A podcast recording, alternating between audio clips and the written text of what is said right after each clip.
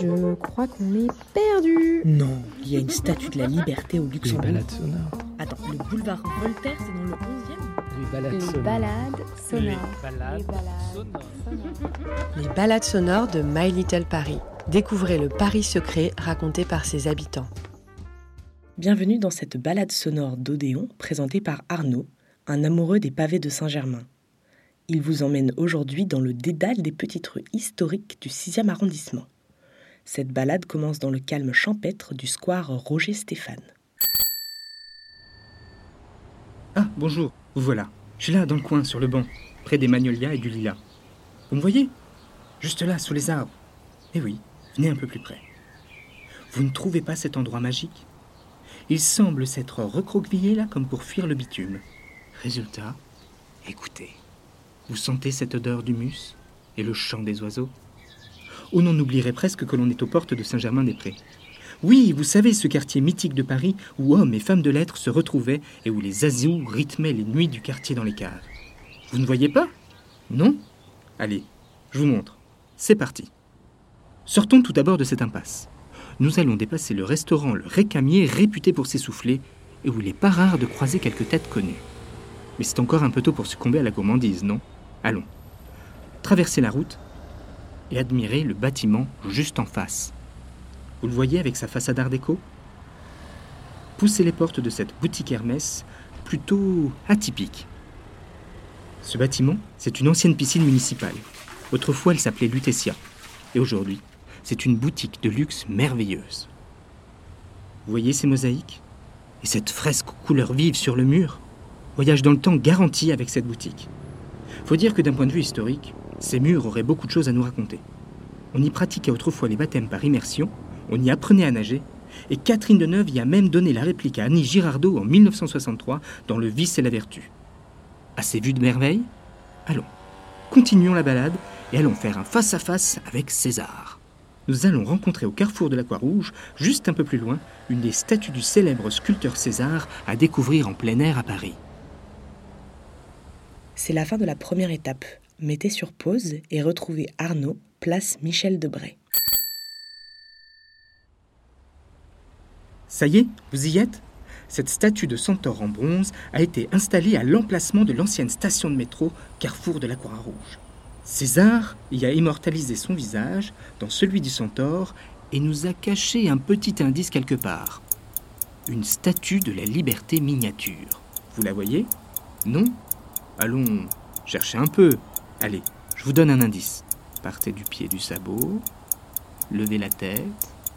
Vous voyez ce poitrail? Toujours pas? Oui Vous avez alors bien mérité de faire une petite pause gourmande. Oui, d'accord. C'est encore tôt, mais alors, il n'y a pas de temps pour la gourmandise. Nous allons faire un tout petit crochet par une institution que tous les gourmands doivent connaître. Mettez-vous face à la statue de César et empruntez la rue du Cherche-Midi. Vous arrivez devant une toute petite échoppe, une ancienne boulangerie, une maison familiale. Bienvenue chez Poilane. Poussez la porte. Vous voyez ce décor suranné et en même temps tellement envoûtant et cette odeur de beurre. Je vous invite à découvrir un sablé au beurre typique de la maison, préparé par Apollonia, les punitions. Moi, personnellement, j'opte souvent pour le chausson aux pommes, avec sa croûte croustillante et collante, et puis le parfum des pommes, le beurre et le goût des pommes. Vous n'êtes pas tellement chausson aux pommes? Alors patientez, promis, je vous fais découvrir une autre merveille un peu plus tard. Rebroussez chemin, dépassez le centaure de César, et dirigez-vous vers la rue du Dragon, juste en face. Avancez un peu dans la rue, levez les yeux et observez ces architectures 18e. Un peu plus loin, sur votre gauche, une autre petite adresse destinée aux gourmands, une adresse du célèbre pâtissier chocolatier Cyril Lignac. Pour moi, le gâteau qui vaut vraiment le détour, moelleux à souhait, piquant de bonheur et de plaisir, le gâteau moelleux au citron. Si vous n'étiez pas très chausson aux pommes, j'espère que le gâteau au citron vous régalera. Reprenons la route. Continuez un peu plus loin en direction du boulevard Saint-Germain. Sur votre droite, vous verrez une boutique à la façade bleue et aux vitrines quelque peu délirantes. Je vous invite à pousser la porte d'une carterie. Oui, oui. Si, vous savez, ces choses qu'autrefois les gens s'envoyaient. Eh oui, il y a encore des gens qui s'écrivent, autrement que par SMS. Poussez la porte de cette carterie et vous trouverez à coup sûr la carte au bon message et aux belles couleurs. Pour l'étape suivante, Arnaud vous donne rendez-vous boulevard Saint-Germain.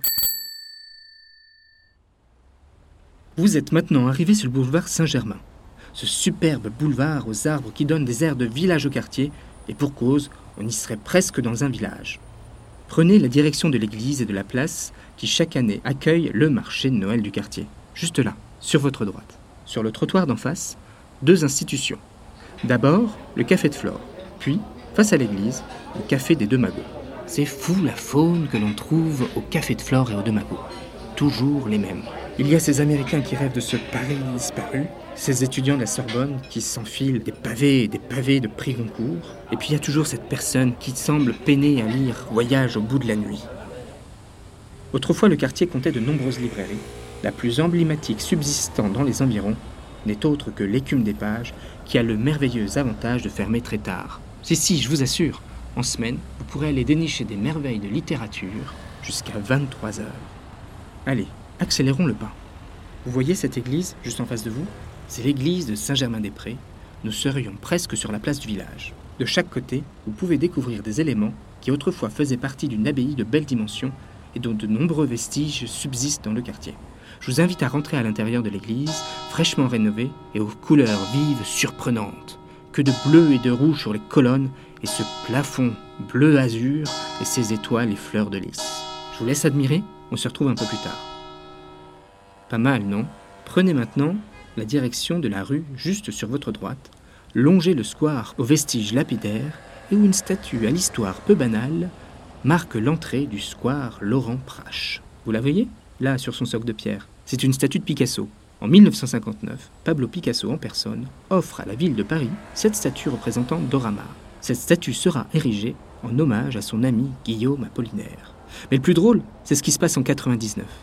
Parce qu'en mars 1999, un beau matin, la statue a disparu de son socle. Une enquête est diligentée, mais tombe très vite dans l'impasse. Qui a bien pu voler la statue de Pablo Picasso?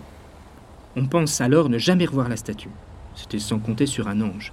En 2000, un retraité, Ange Tomaselli, visite le musée du château de Grouchy et reconnaît dans la statue, juste en face de lui, un Picasso. Il en informe le directeur, qui très vite le prend pour un fou.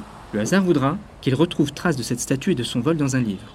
Grâce à son signalement, la statue retrouvera enfin son socle en 2001 à Paris. C'est la fin de la troisième étape. Mettez sur pause et rendez-vous place Fürstenberg pour la suite. Poursuivons notre aventure sur la route de l'abbaye. Longez l'église, prenez ensuite la petite rue qui descend tout de suite sur votre gauche. Nous y voilà. Nous sommes arrivés place de Fürstenberg. C'est mignon, non? C'est ici que Delacroix installa son atelier en 1857. Cette place est tellement atypique et mignonne qu'il est pas rare de croiser des tournages. Si, si, je vous assure, Martin Scorsese y a tourné Le temps de l'innocence, et vous pourrez même admirer cette place dans Les animaux fantastiques. La place, ça donne aussi à des installations un peu plus étranges, des choses éphémères pour des événements d'art et des œuvres d'art contemporains. Je me rappelle d'un soir où j'ai cru devenir fou voyant une cabine téléphonique au milieu de la place remplie de bottins. Si, si, je vous assure, ces gros livres, ces annuaires téléphoniques qui, le siècle dernier, hantaient les cabines téléphoniques de nos rues. Eh bien non, je n'avais pas fait un bond dans le temps, c'était juste une installation contemporaine. Suivez la pente de la rue, et au passage admirez les vitrines de la très poétique boutique d'antiquité Yveline. Les scénographies sont toujours surprenantes et les objets des plus poétiques, mais le plus fou dans tout ça, on aurait presque l'impression que la nuit, les objets et les tableaux s'animent. Arnaud a appelé cette étape le labyrinthe. Perdez-vous dans les petites rues du 6e arrondissement et rendez-vous ensuite à Territoire, rue de Condé, sa petite maison de thé. Vous voilà arrivé maintenant rue Jacob. Bienvenue dans mon labyrinthe à moi. Oui, ce genre de petite ruelle où il est toujours bon de se perdre entre galeries et boutiques atypiques. Allez-y, perdez-vous. On se retrouve tout à l'heure dans ma maison de thé, au 5 rue de Condé. C'est dans ce coin de Saint-Germain-des-Prés que les nuits des Azous et l'été les plus folles. Oui, c'est ici que les caves mythiques de Saint-Germain sont nées. Une des plus célèbres, le Tabou, se situait juste à l'angle de la rue Dauphine et de la rue Christine. Allez-y, baladez-vous, perdez-vous. Ah, ça y est, vous voilà. vous avez terminé. Bienvenue chez Territoire, une maison de thé naturel. Quoi? Oui, bienvenue chez moi. Territoire, c'est une maison de thé naturel qui source ses produits en direct des tout petits producteurs aux quatre coins du monde. Et oui, aujourd'hui on fait du thé partout sur la planète. C'est une petite maison de thé, aux allures d'Angleterre et de maison de campagne idéale. Regardez ce papier peint William Morris. Et cet arbre en plein milieu de la boutique, qui semble avoir toujours été là et s'être enraciné dans les tomates. Allez, je vous sers une tasse Et voilà, notre balade est terminée. Je vous ai fait découvrir Saint-Germain-des-Prés, Mont Saint-Germain-des-Prés.